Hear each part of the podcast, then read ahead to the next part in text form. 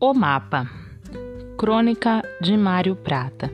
Leitura: Professora Jaqueline Bernardes.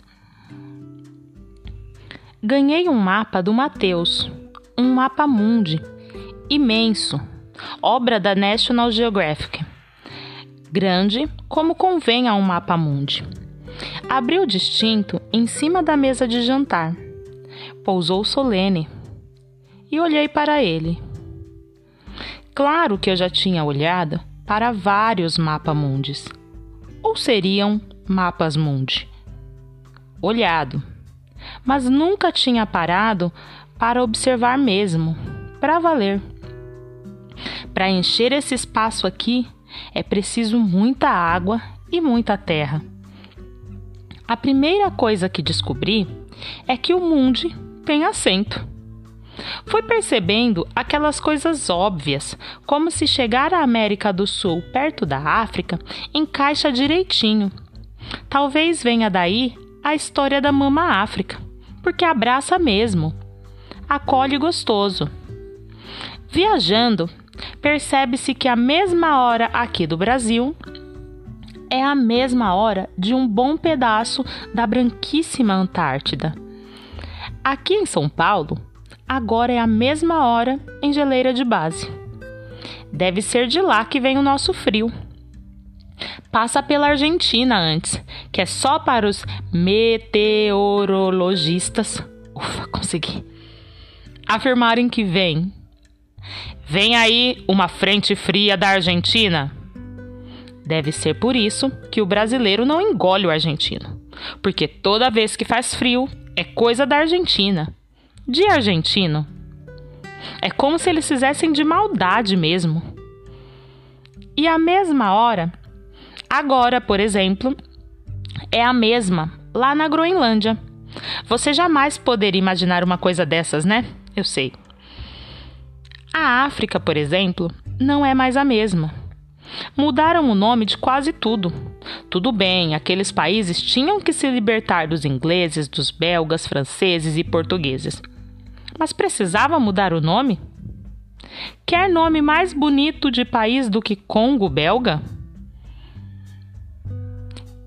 É de uma sonoridade quase musical. E musical africano, claro, com o Congo batendo o ritmo. E belga. Eu não sei bem porquê, mas tudo que é belga eu já acho legal. Você já viu alguma coisa belga ruim? Belga não enche o saco de ninguém não dá o um mínimo trabalho, não cria caso.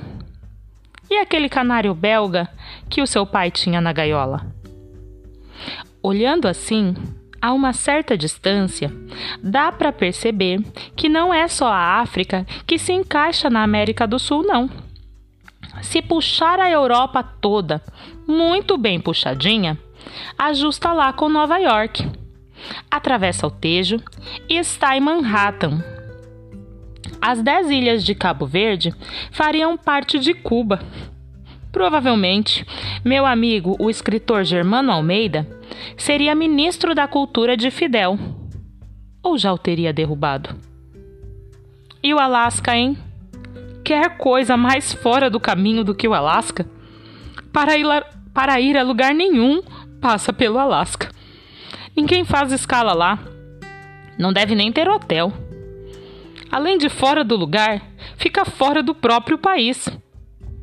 Ou seja, não dá para sair do estado do Alasca nem para ir para os Estados Unidos. O Trópico de Capricórnio, que quem diria, passa ali pertinho de Sorocaba, passa também pelo deserto de Kalahari, no Botsuana. Ali mesmo, em cima da África do Sul. Seguindo em frente, rasga a Austrália pelo meio e depois continua por muita água até chegar a Samoa, onde cruza com Tonga, cidade que ficou famosa quando o Vinícius e o Toquinho fizeram a Tonga da Mironga do Cabuletê.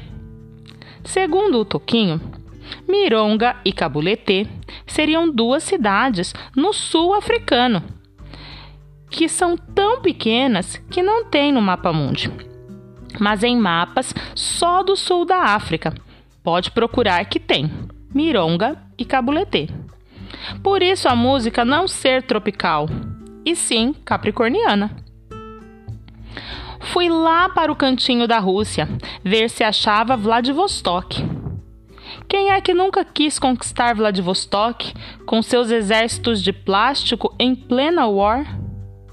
Ali, a gente estava a um passo de invadir os Estados Unidos pelo Alasca. Ah, por isso que o Alasca foi comprado pelos americanos. Agora ficou claro, olhando aqui no mapa. E o War dava a dica. Ah, jogo de americano, é claro. Tá lá Uberaba, onde nasci.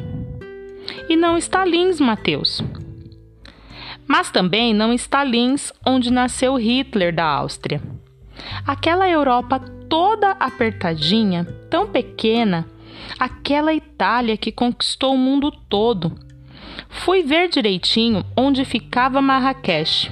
Tá lá, para lá de Casablanca e antes de Agadir. Um filme e uma novela.